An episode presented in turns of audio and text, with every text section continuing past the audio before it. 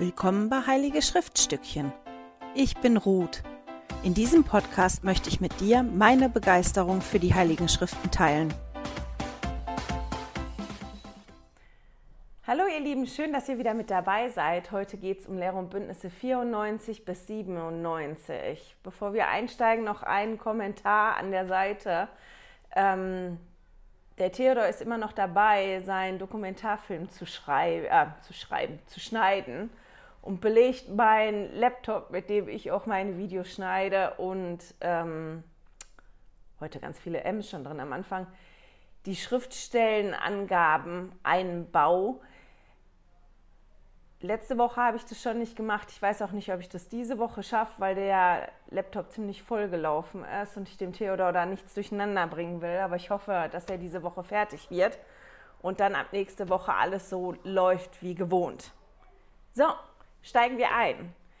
Die Offenbarungen, die wir finden in den Kapiteln 94 bis 97, die sind nicht in der Reihenfolge gegeben worden, wie die da drin stehen. Ich habe gelesen in einem Leitfaden, dass die Daten von den Offenbarungen in der englischen Ausgabe von 2013 berichtigt wurden. Und wenn man sich das anguckt, dann nach den berichtigten Daten, dann weiß man, dass zuerst Lehre und Bündnisse 95 gegeben wurde, dann Lehre und Bündnisse 96 und 97 und 94 an einem Tag. Ich habe in manchen Quellen sogar gelesen, dass die gesagt haben, dass 94 wie noch so ein Anhang an 97 gewesen ist, aber ich weiß das nicht ganz genau in der Zeit, wo Joseph Smith diese Offenbarung bekommen hat, ist eine ganze Menge los gewesen. Und ich kann das hier wirklich nur bruchstückhaft erzählen. Und ich kann euch nur raten, euch die Zeit zu nehmen und das nachzulesen, was da alles los gewesen ist. Weil man erst dann begreift, worum es wirklich da geht. Und da wirklich ja viel passiert ist, richtig viel passiert ist. Lesen könnt ihr das unter anderem in die Heilige, in Offenbarung im Zusammenhang stehen einige Dinge. Ähm, was war da noch eine Quelle? Ich hänge ein paar Quellen an, an den Newsletter, aber es lohnt sich wirklich. Ich finde die Heilige, das ist ein tolles Buch. Das hat man ja in der Kirchen-App umsonst. Kann man das lesen oder man kann sich das in Buchform bestellen. Die Bücher sind nicht so teuer. Und das mal lesen, was da passiert ist nebenbei. Einfach nur eine kurze Zusammenfassung jetzt mal am Anfang, damit ihr so ein bisschen Gefühl für die Daten bekommt. Am 27. und am 28. Dezember 1832 gebietet der Herr den Heiligen in Kirtland einen Tempel zu bauen. Am 10. April 1833 kauft die Kirche von Peter French ein knapp 42 Hektar großes Stück Land in Kirtland um dieses Stück Land geht es nachher, jetzt muss ich nichts Falsches erzählen, ich glaube in Lehr und Bündnisse 76, wo die sich nicht einigen konnten, wie die mit dem Land umgehen sollen. Am 1. Juni 1833 empfängt Joseph Smith die Offenbarung, die in Lehr und Bündnisse 95 steht. Am 4. Juni 1833 wird Lehr und Bündnisse 96 empfangen. Und dann parallel am 20. Juli 1833 zerstört eine wütende Menge in Independence in Missouri die Druckerei und teert und federt den Bischof Edward Partridge und Charles Allen.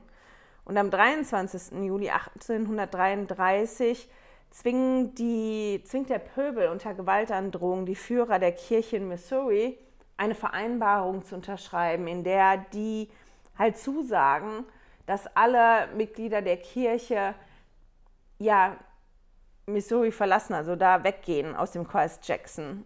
Und das lief nach dem Motto, wenn ihr nicht aufhört, den, ja, den Offenbarungen und den Propheten zu folgen, dann sorgen wir dafür, dass ihr aufhört damit. Am 2. August 1833 wurde Lehre und Bündnisse 97 und 94 empfangen. Und am 6. August schrieb die Präsidentschaft der Kirche den Führern in Missouri und schickte ihnen die Offenbarung, die heute Lehr und Bündnisse 94, 97 und 98 sind. Dazu müssen wir wissen, die zwei Standorte der Kirche, die waren ja 1100 Kilometer entfernt. Und Joseph Smith hatte zu dem Zeitpunkt, wo die Offenbarungen gegeben worden sind, keine Ahnung, was los gewesen ist im Kreis Jackson, was die Mitglieder dort zu erleiden hatten, ähm, wie das gekippt ist. Und das ist halt ganz spannend, wenn man sich damit beschäftigt. Okay, wir steigen mal ein. Wir kommen nachher zwischendrin immer noch ein bisschen zu dem geschichtlichen Hintergrund. Aber ich kann wirklich nur noch mal sagen, es lohnt sich wirklich, das nachzulesen, wie das gekommen ist, dass das so eskaliert ist. Das hat mehrere Gründe gehabt. Wir werden da ganz bestimmt nächste Woche auch noch mal drauf eingehen oder die nächsten Wochen. Das wird jetzt immer mehr eine Rolle spielen, weil dann nächste Woche der Zeitpunkt kommt, wo Joseph Smith das weiß und die Mitglieder halt auch auf das reagieren, was da passiert. So, und jetzt fangen wir aber direkt an mit Lehre und Bündnisse 95. Da steigen wir ein, weil das auch ja, die Offenbarung gegeben, die Offenbarung ist, die als erstes gegeben wurde. Und ich möchte da direkt die Verse 1 bis 3 mal vorlesen. Wahrlich, so spricht der Herr zu euch, die ich liebe. Und die ich liebe, die züchtige ich auch, damit ihre Sünden vergeben seien. Denn mit der Züchtigung bereite ich einen Weg, sodass sie in allem aus der Versuchung befreit werden. Und ich habe euch geliebt. Darum müsst ihr notwendigerweise gezüchtigt werden und zurechtgewiesen vor meinem Angesicht dastehen. Denn ihr habt mir ein sehr schwer, denn ihr habt mit einer sehr schweren Sünde gegen mich gesündigt, indem ihr nicht in allem das große Gebot beachtet habt, das ich euch in Bezug auf den Bau meines Hauses gegeben habe. Meine Güte, heute schon wieder Knoten in der Zunge. Und ich möchte vor allem auf die ersten zwei Verse jetzt im Moment mal eingehen. Und da lesen wir davon, dass der Herr sagt, ich spreche zu denen, die ich liebe. Und die, die ich liebe, die züchtige ich. Und ich habe mir halt wirklich Gedanken gemacht, okay, wie hängen denn Züchtigung und Liebe zusammen? Wenn wir heute Züchtigung hören, dann ist Züchtigung wirklich nur negativ belegt. In unserem heutigen Sprachgebrauch ist Züchtigung eine Strafe, die fast immer, also die sehr, sehr oft, fast immer körperlich ist. Jetzt habe ich mich wiederholt, ne? ist halt eine Form von Erziehung, die nicht gut angesehen ist. Bestimmte Züchtigungen, Schläge und so sind ja in ganz, ganz vielen Ländern auch verboten. Aber wenn man das betrachtet, wie das früher gewesen ist, vor allem im biblischen Sprachgebrauch, im alttestamentalischen Sprachgebrauch, da hat Züchtigung ein bisschen eine andere Note. Im alttestamentalischen, war das jetzt richtig? Ich glaube schon, Sprachgebrauch ist es auch eine Erziehungsform, die Züchtigung aber anders als bei uns heute anerkannt. Man musste sich anpassen, das war wichtig für das Überleben des Stammes. Und wenn da gezüchtigt worden ist, auch körperlich, war das halt nicht so verpönt wie bei uns. Aber Züchtigung hatte auch, je nachdem, ich kann halt die hebräischen Schriftzeichen nicht, aber das sind Wortwurzeln, die zusammen dann mit einem bestimmten Wort kommen. Das sieht man halt dann in den Schriften dass Züchtigen auch unterweisen heißt. Oder wenn das die gleiche Wortwurzel ist, aber mit einem anderen Substantiv zusammenkommt, nee, wenn das eine andere Wortwurzel ist und das mit auch anderen Substantiven zusammenkommt, zurechtweisen. Also Züchtigung heißt in, in dieser heiligen Schriftsprache auch unterweisen und zurechtweisen. Und dieses Zurechtweisen ist halt wirklich mit Worten gemeint. Wenn man jetzt noch hinten nachguckt in dem Sprachführer, äh, Sprachführer, in dem Schriftenführer, da steht unter Züchtigung, Züchtigen, Zurechtweisung oder Bestrafung für Einzelne oder Gruppen, um ihnen zu helfen, besser oder stärker zu werden. Und in dem Sinne ist das hier auch gemeint in den Schriftstellen und nicht eine körperliche Züchtigung. Und warum das nötig ist, dass sie gezüchtigt werden, das begründet der Herr auch direkt in den Versen. Er sagt, dass er ihnen dadurch einen Weg bereitet, dass sie aus aller Versuchung befreit werden und dass sie von ihren Sünden befreit werden. Und es ist halt auch wirklich nötig, weil die was falsch gemacht haben. Er hat ihnen ein Gebot gegeben und die haben einfach eine ganze Menge Zeit ins Land gehen lassen und haben sich nicht wirklich darum gekümmert, dieses Gebot umzusetzen. Aber ganz interessant ist, dass er da sagt, ich züchtige euch, weil ich euch liebe. Die, die ich liebe, die züchtige ich. Und das war ja das, worüber ich mir Gedanken gemacht habe. Inwiefern geht denn das da zusammen? Weil ja für mich dieses immer so einen bitteren Beigeschmack hat im Bauch, auch wenn ich das weiß, worum es da geht. Vielleicht möchte ich also mir hat geholfen, dieses Züchtigen wirklich zu ersetzen mit Zurechtweisen. Die, die ich liebe, die weise ich zurecht. Oder die, die ich liebe, die unterweise ich. Und dann hilft mir das, das zu begreifen oder besser zu verstehen, wie das zusammengehört, ohne dass das bei mir so ein schlechtes Gefühl im Bauch macht. Der Herr, der liebt uns und der möchte, dass wir die Möglichkeit haben, zum himmlischen Vater zurückzukommen. Und der weiß halt, weil er den Weg schon gegangen ist und er eins ist mit dem Vater im Himmel, was wir brauchen und was das Beste für uns ist. Und manchmal brauchen wir eine Zurechtweisung oder manchmal müssen wir unterwiesen werden nochmal, weil wir irgendwas nicht richtig verstanden haben und deswegen das nicht umgesetzt haben. Und ich finde, das ist halt schon auch was, was stattfindet. Zum Beispiel auch in unserer Familie. Wenn, wenn meine Kinder irgendwas machen, von dem ich weiß, das ist jetzt nicht richtig oder wenn die weiter so machen, dann wird es schwierig, dann weise ich die auch zurecht. Oder wenn ich weiß, die müssen irgendwas lernen, damit das besser funktioniert, dann unterweise ich sie da drin. Und das mache ich, weil die mir wichtig sind und weil mir wichtig ist, dass es ihnen gut geht und dass mir, ja, weil mir wichtig ist, dass sie die Dinge erreichen, die, die ihnen wichtig sind. Und genauso ist das mit dem Vater im Himmel. Wir sind ihm wichtig. Und wir sind Jesus wichtig. Und deswegen steht da auch, die, die der Herr liebt, die züchtigt er. Also die, die der Herr liebt, die unterweist er. Und die weist er auch zurecht. Guck mal, hier musst du das richtig machen, das hast du falsch gemacht. Du musst das richtig machen, weil das ist wichtig für dich. Und mit dem Gedanken möchte ich halt einsteigen in das, worum es jetzt auch geht in den meisten der Kapitel. Die haben ja schon 1832, Ende Dezember, in einer Offenbarung den Auftrag bekommen, ein Haus Gottes zu bauen, und zwar in Kirtland. Und bis zu dem Zeitpunkt, wo die diese Offenbarung bekommen haben, nämlich am 1. Juni, also Ende 32 haben die die Offenbarung bekommen und bis Juni 33, meine Güte, heute bin ich chaotisch, bis Juni 33 haben die noch nicht mit dem Bau begonnen. Die haben sich das überhaupt noch nicht angeguckt. Und auch in Zion sollte ein Tempel gebaut werden. Auch da hat der Herr Weisung gegeben. Da gab es eine Offenbarung, dass sogar der Eckstein, das Grundstück ist ausgesucht worden, der Eckstein ist gelegt worden. Das kann man nachlesen in Lehr und Bündnisse 57.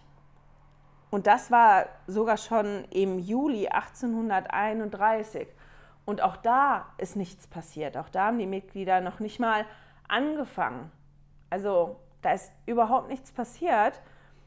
Und da kann ich schon verstehen, dass so eine Zurechtweisung oder eine Ermahnung auch wirklich nötig gewesen ist.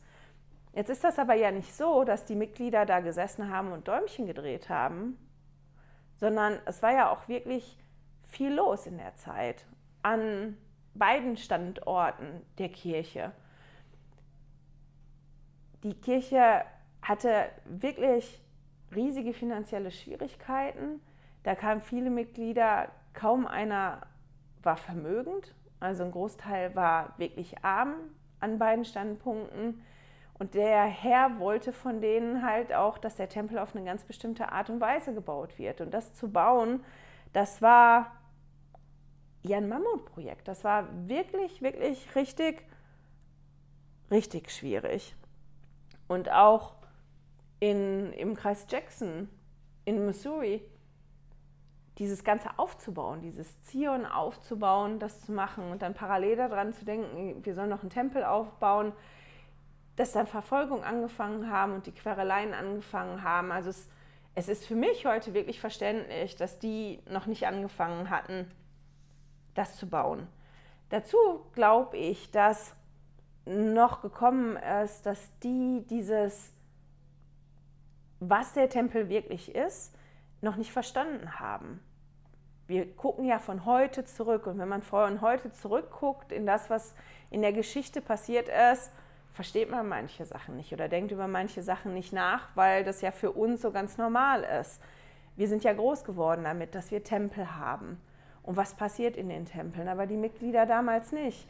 Tempel waren, waren was, was man gelesen hat in der Bibel, wo man drüber gelesen hat. Also dieses Grundkonzept eines Tempels, darüber hat man in der Bibel gelesen oder hat vielleicht, wenn man von anderen Religionen gehört hat, da haben andere Religionen, die haben da auch Tempel. Aber wie das wirklich funktioniert, was da wirklich kommt, wie wichtig das ist, das wussten die nicht. Und das haben die auch überhaupt nicht begriffen. Und deswegen ist es für mich total nachvollziehbar und verständlich, dass dieser Tempelbau absolut keine Priorität hatte.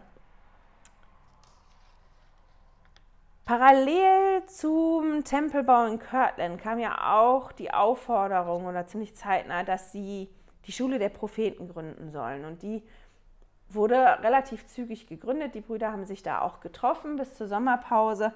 Aber das war halt auch nicht einfach. Und das kann man in Vers 10 lesen, dass es da Streitigkeiten gegeben hat.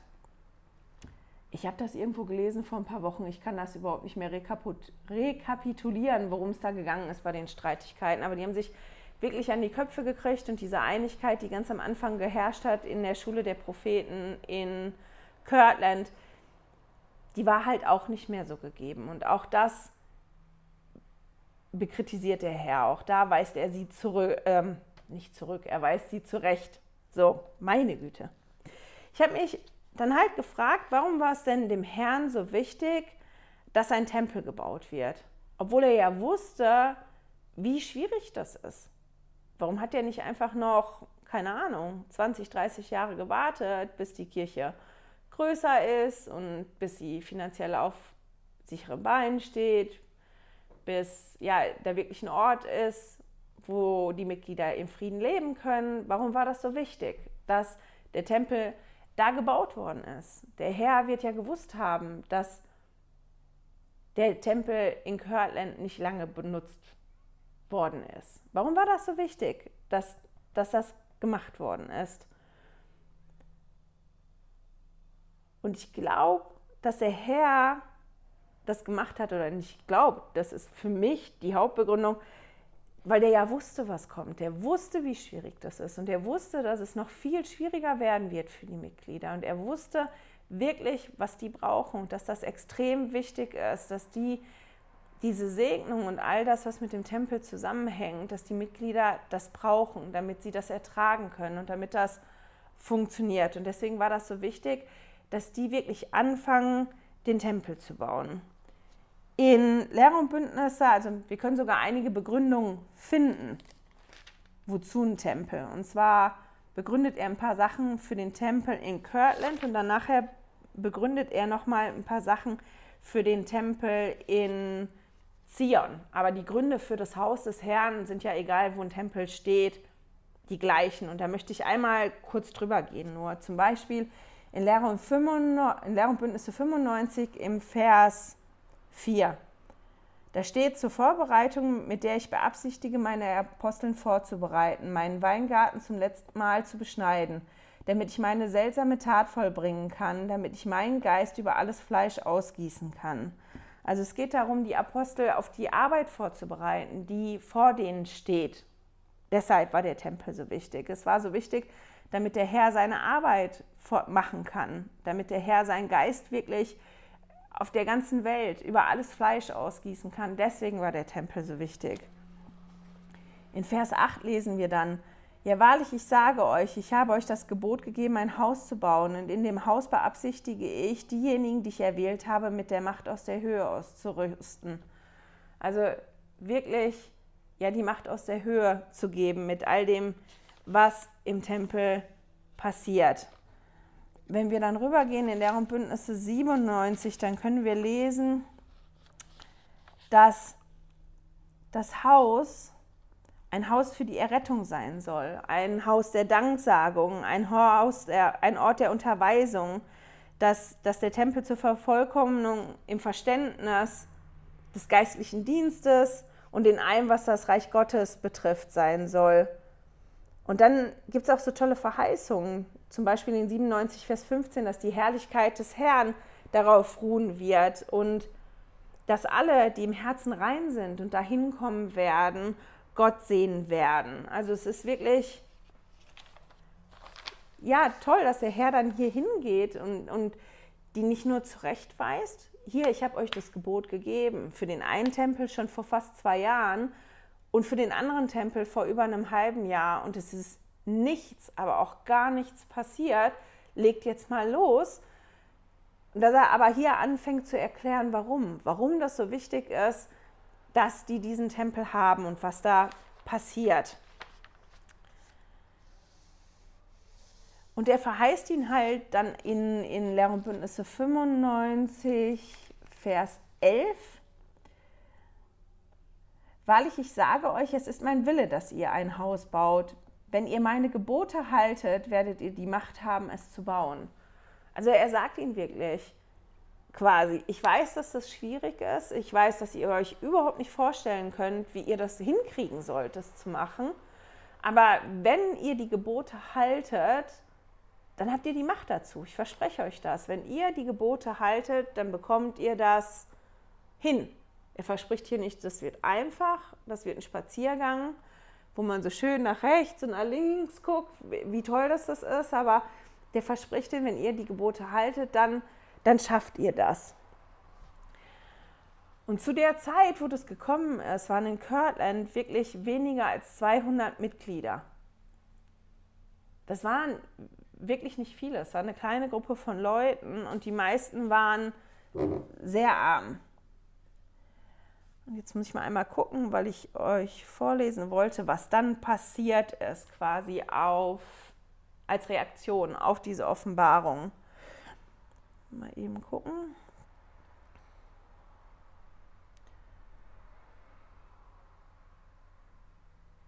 Tja, man sollte sich das markieren.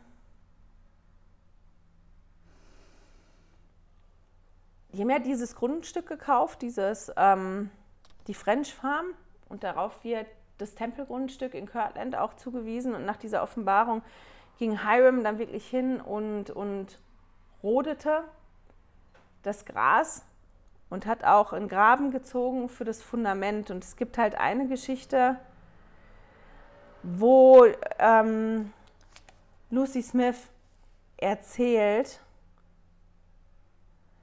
wie das gelaufen ist, dann noch, wie die entschieden haben, was gebaut werden soll.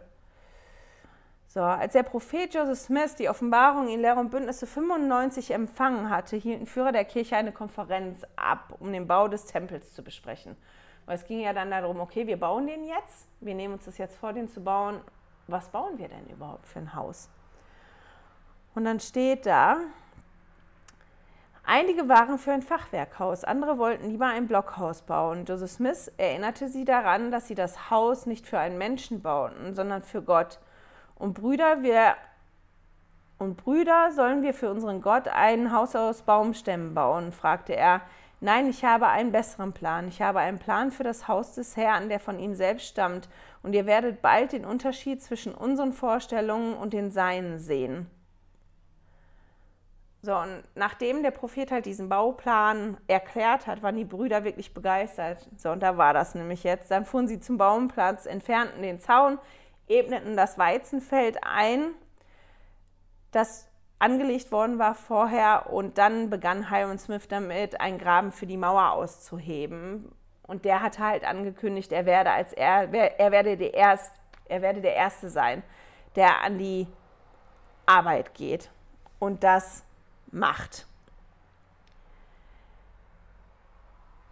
Wir lesen in Lehr und Bündnisse 13 bis 17, dass drei Männer, dass der Herr drei Männern zeigen wird, wie, wie dieser Tempel ganz genau sein soll. Und damit waren halt die, war die erste Präsidentschaft gemeint. Und Joseph Smith, Sidney Rigdon und Frederick G. Williams, die beteten wirklich gemeinsam und sahen dann in einer Vision den Tempel. Und nachdem die das Äußere gesehen haben, schien das Gebäude sozusagen über sie zu kommen. Und sie sahen das Innere, als ob sie, tatsächlich da, als ob sie sich tatsächlich darin befänden. So, und als der Tempel dann beinahe fertiggestellt gewesen ist, dann bemerkte Frederick G. Williams, dass bis auf die kleinste Kleinigkeit das wirklich ausgesehen hat wie in dieser Vision, die er gehabt hat. Und ich finde, das ist total spannend,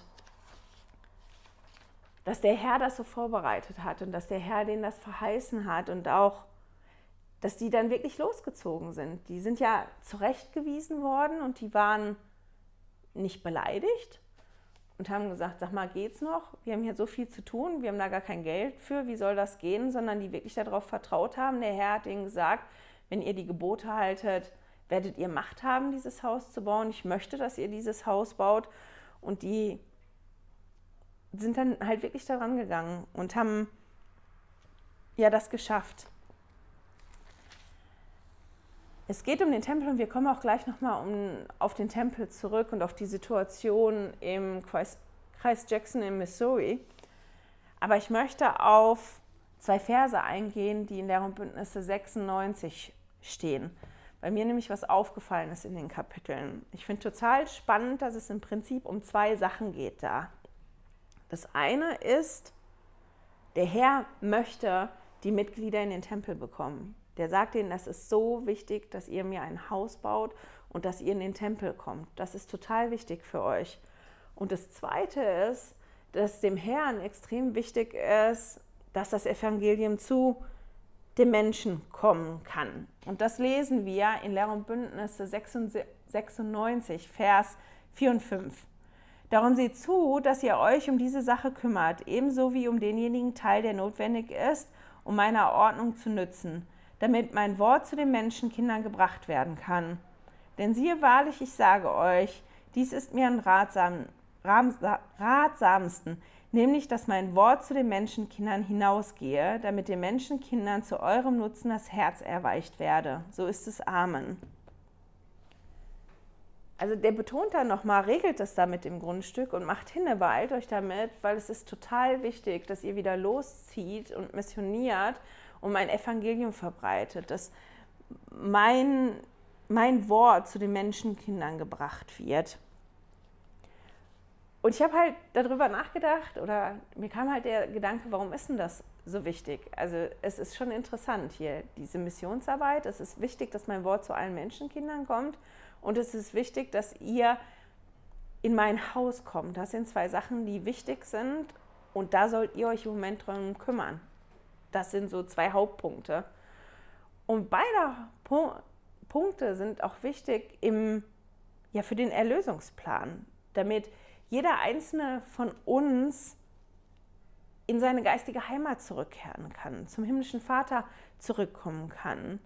Jeder muss ja die Möglichkeit haben, vom Evangelium zu hören, ja, die Worte des Herrn zu hören, um, um dann das Evangelium auch anzunehmen. Und jeder muss ausgestattet werden mit der Macht aus der Höhe. Jeder braucht die Segnung da. Das ist ja der Grund, warum wir heute auch nicht nur einen Tempel, sondern so viele Tempel haben, weil das für jeden von uns auch wichtig ist. Und der Herr baut das da wirklich auf und sagt ihnen, das ist so wichtig. Und ganz spannend fand ich noch die Formulierung in Vers 5, damit den Menschenkindern zu eurem Nutzen das Herz erweicht werde ja, das Evangelium soll verbreitet werden, damit den Menschen, Menschenkindern das Herz weich wird. Und das hat dann Nutzen für die Mitglieder zu der Zeit. Und ich glaube nicht nur für die Mitglieder der Zeit damals, sondern auch für uns heute. Weil wenn jemand ein weiches Herz hat und dem anderen erstmal positiv gegenübersteht und dem Raum lässt, die Dinge zu machen, dann ist das doch so viel einfacher, als wenn jemand ein hartes Herz hat und so voll dagegen ist. Das ist ja das, womit die Mitglieder zu kämpfen hatten in, in Zion. Und deswegen kommen wir jetzt auch nochmal zu Zion. Und für die war vor allem diese Offenbarung in Lehr und Bündnisse 97. Als Joseph Smith aufgefordert ist, die Schule der Propheten zu gründen, hat er die Mitglieder in Missouri aufgefordert, eine ähnliche Schule zu gründen. Die wurde dort die Schule der Ältesten genannt und Pali P. Pratt leitete sie. Und in Lehr und Bündnisse 97 in den Versen 3 bis 5 lesen wir, dass der Herr Wohlgefallen hatte an Pali P. Pratt, wie er die Schule geleitet hat. Und im Prinzip auch an der Schule. An einigen aus der Schule hatte er aber auch was zu mecken kann. Also ist vielleicht ein bisschen blöd ausgedrückt. Die mussten auch zurechtgewiesen werden, das lesen wir auch. Und das ist halt wirklich spannend. Das ist schön, wie er das liest, wie zufrieden er ist und wenn Pali Prepared weiter so macht, welche Segnung er bekommen wird. Aber auch hier werden die Mitglieder in, ich mal gucken, im Vers 10 aufgefordert, das Haus des Herrn zu bauen und das Bau, zu bauen nach dem Muster, was gegeben worden ist, auch für den Tempel in Kirtland. Und dann lesen wir, wofür das ist. Das ist das, was ich ganz am Anfang gebaut habe. Äh, also heute bin ich wirklich konfus. Ich entschuldige mich dafür. Das ist, weil ich so viel habe im Moment in meinem Alltag, wo ich drüber nachdenken muss. Es tut mir wirklich leid. Also dieser Tempel soll gebaut werden, als, wie ich das am Anfang schon gesagt habe, als Haus für die Errettung, als ein Ort der Danksagung, ein Ort der Unterweisung, zur Vervollkommnung in allem, was das Reich Gottes begriff, betrifft. Und die bekommen halt die Verheißung, dass sie Gott sehen soll. Und zwei Wochen, das ist immer das, weswegen das so spannend ist, sich die Geschichte anzugucken. Wirklich zwei Wochen bevor Joseph Smith diese Offenbarung bekommen hat, waren all die Ereignisse. Das war, dass die Druckerei, die Druckerpresse kaputt gemacht worden ist, dass ja, die Druckerzeugnisse verteilt worden sind. Das war da, wo die Mädchen teilweise Druckerzeugnisse dann gerettet haben. Das war, als der Bischof Edward Partridge und Charles Allen geteert und gefedert wurden. Das war, als die gezwungen worden sind, dieses Papier zu unterschreiben, was die gar nicht wollten. Das war, wie, wie der Mob wirklich hingegangen ist und die Mitglieder dort vertrieben hat. Das ist zwei Wochen passiert, bevor diese Offenbarung hier für die Mitglieder in Zion gekommen ist.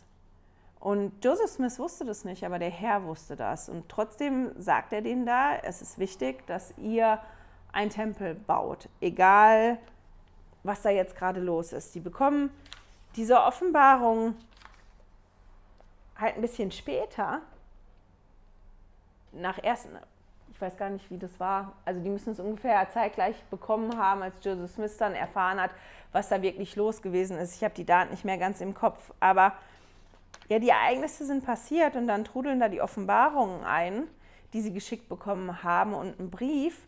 Und ich habe mich halt dann gefragt, wenn ich das jetzt gerade erlebt hätte, ja, mein Bischof ist geteert und gefedert worden. Die sind hingegangen und haben die Druckerpresse kaputt gemacht.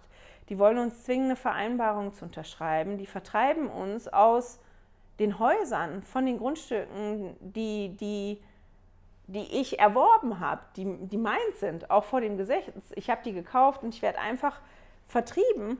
Und dann kommt so eine Offenbarung wie die in, in Lehr und Bündnisse 97. Wie würde ich die aufnehmen? Und mein erster Gedanke war, ich würde wahrscheinlich denken, geht's noch? Wie sollen wir das denn machen? Wir sind gerade vertrieben worden. Da ist gerade Gewalt, die eskaliert. Und wir haben wirklich gelitten. Ich habe gelitten. Ich habe gelitten und ich habe das durchgemacht. Und du willst jetzt, dass ich noch mehr opfer? Dass ich jetzt dein Haus baue, das funktioniert nicht. Und wir können dann auch lesen, mal im Vers 8 in Lehr und Bündnisse 97, da steht, weil ich, sage euch, alle unter ihnen, die wissen, dass ihr Herz ehrlich und reuig ist und ihr Geist zerknirscht und die willens sind, ihre, Be Be ihre Bündnisse durch Opfer zu beachten, ja jedes Opfer, das ich, der Herr, gebieten werde, die werden von mir angenommen Entschuldigung. Oh. Das ist doch mal eine Ansage, oder? Ich meine, Joseph Smith hat das bekommen, der wusste überhaupt nicht genau, was da los ist. Und das war so ein bisschen abstrakt, aber als die Mitglieder diese Offenbarung geschickt bekommen haben, war das nicht abstrakt für die. Die haben Opfer gebracht, die haben gelitten. Die haben das gerade erlebt, aber der Herr sagt ihnen halt, dass sie das schaffen können. Und deswegen ist, ist der Vers zwar eine Ansage, aber auch wie ein Trost und auch die darauf folgenden Verse. Also der Herr sagt ihnen da quasi, ihr könnt das schaffen. Ihr könnt das schaffen, Zion aufzubauen. Und auch ihr könnt das schaffen, den, den Tempel zu bauen. Wenn ihr Bereitschaft habt, Opfer zu bringen, durch die Abgabe von Zehnten, wenn ihr dafür sorgt, dass nicht Unreines in den Tempel kommt. Und in Vers 25, jetzt muss ich mal gucken, da steht halt, doch Zion wird entrinnen, wenn es darauf bedacht ist, alles zu tun, was auch immer ich ihm geboten habe. Also wenn die bereit sind, die Dinge zu tun, die der Herr ihnen ähm, gebietet. In Vers 18 lesen wir dann, und nun siehe, wenn Zion dies tut, so wird es gedeihen und sich ausbreiten und sehr herrlich werden, sehr groß und sehr schrecklich. Also die bekommen halt wirklich die Verheißung, wenn ihr das tut, was ich euch gebiete, dann wird Zion groß werden und dann wird das funktionieren. Und das ist oft in den Schriften, dass wir dieses wenn dann finden. Wenn dieses und jenes, wenn, wenn du dieses und jenes machst, dann kommt das und das. Wenn du dieses und jenes nicht machst, dann passiert dieses. Und ich habe halt gelesen in, in mehreren Leitfäden und auch in dem, einem Buch Making Sense of Doctrine and Covenants, dass diese Offenbarung als die Mitglieder, die bekommen haben, für die wirklich ein Trost gewesen ist. Dass die wussten, der Herr denkt an die, der Herr weiß, dass die gelitten haben, der Herr hat gesehen, dass die Opfer gebracht haben und dass diese Offenbarung die wirklich getröstet hat. Und als ich das gelesen habe, habe ich halt so bei mir gedacht, ich weiß das gar nicht. Ich weiß gar nicht, ob für mich das in dem Moment ein Trost gewesen wäre. Ob ich so weit gewesen wäre. Ich bin ganz froh, dass ich nicht zu der Zeit gelebt habe. Ähm, ja, und dass sich die Frage nicht wirklich stellt, wie das für mich gewesen wäre. Dort werden sehr, sehr große Verheißungen gemacht in Lehre und Bündnisse 97 für Zion aber immer mit diesem wenn, wenn, wenn ihr dieses und jenes macht. Wir wissen heute, dass das nicht geklappt hat dort in Zion, dass da Uneinigkeit geherrscht hat. Das war nicht für alle Mitglieder ein Trost. Das ist drunter und drüber gegangen und die Mitglieder sind wirklich vertrieben worden. Wir werden uns noch damit beschäftigen, wie die probiert haben, dagegen anzugehen in den nächsten Wochen. Und Zion war damals für die Mitglieder wirklich dieser Ort, dieser eine Ort, der aufgebaut werden soll. Und die wollten halt wirklich diesen Ort aufbauen. Und ich glaube, dass das auch einer der Gründe gewesen ist, warum das so beängstigend gewesen ist für die anderen Menschen, die da gewohnt haben, die keine Mitglieder der Kirche gewesen sind. Da kommen so ein paar Verrückte und die sagen, das hier ist der erwählte Ort für die und die wollen den so verändern und wir wollen das gar nicht. Wir wollen das nicht, dass das für die der erwählte Ort ist. Und wir wollen nicht, dass diese Veränderungen da so stattfinden. Das hat ganz bestimmt auch eine Rolle gespielt. Aber in Lehr und Bündnisse 97 gibt der Herr eine total schöne Definition von Zion. Und da sieht man halt, dass obwohl Zion für die Mitglieder da vor allem im ersten dieser Ort gewesen ist, dass Zion halt nicht wirklich nur ein Ort ist. Und das lesen wir in Lehrung und Bündnisse 97, Vers 21. Darum wahrlich, so spricht der Herr, lass Zion sich freuen, denn dies ist Zion, die im Herzen rein. Darum lasst Zion sich freuen, während alle Schlechte trauern. Also Zion sind die im Herzen rein.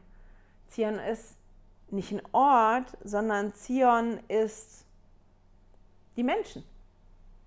Zion sind die Menschen. Und zwar die, die im Herzen rein sind. Wenn ich das schaffe, im Herzen rein zu sein, oder wenn Menschen sich versammeln, die im Herzen rein sind, dann ist da Zion. Und das ist was, was für mich tatsächlich total tröstlich ist und was ganz bestimmt auch, als die vertrieben worden sind, dann von da und die festgestellt haben, dass sie dort diesen Ort Zion im Moment nicht aufbauen können und dass der Herr das zulässt, dass sie Zion dort nicht aufbauen können, war das bestimmt ein Trost zu wissen, dass Zion halt nicht nur dieser eine spezielle Ort ist, dass Zion, sondern dass Zion die im Herzen rein sind, dass Zion überall da entstehen kann, wo Menschen sich Mühe geben, ja, sich an das zu halten, was der Vater im Himmel ihnen, ihnen sagt. Als ich das so gelesen habe oder auch gelesen habe, was so passiert ist drumherum oder wenn man sich beschäftigt mit den Pionieren, dann ist diese Opferbereitschaft sehr beeindruckend, oder nicht? Findet ihr das nicht beeindruckend? Ich weiß, als Kind und Jugendliche, mir ist es manchmal am Nerv gegangen, weil sich das für mich so angefühlt hat, als wenn das so ein bisschen wie glorifiziert worden ist. Und die Pioniere und die haben Sachen ertragen, die heute keiner ertragen konnte. Und das war ganz schwierig. Was ja auch alles stimmt, aber irgendwie bin ich immer auf Abwehrhaltung gegangen und habe gedacht, ja, heute ist es auch schwierig, nur auf eine ganz andere Art und Weise. Wie sieht das denn heute dann aus mit unserer Opferbereitschaft? Wie sieht das aus mit meiner Opferbereitschaft? Was bin ich bereit zu opfern, damit ich die Segnung des Tempels in Anspruch nehmen kann. Und manchmal habe ich für mich das Gefühl, dass das fast wie einfacher wäre für mich. Okay, ich gebe jetzt mein ganzes Geld und ich arbeite, ich nähe oder ich baue und ich mache und ich tue, ähm, weil das so was Konkretes ist, was man anfangen, anfassen kann.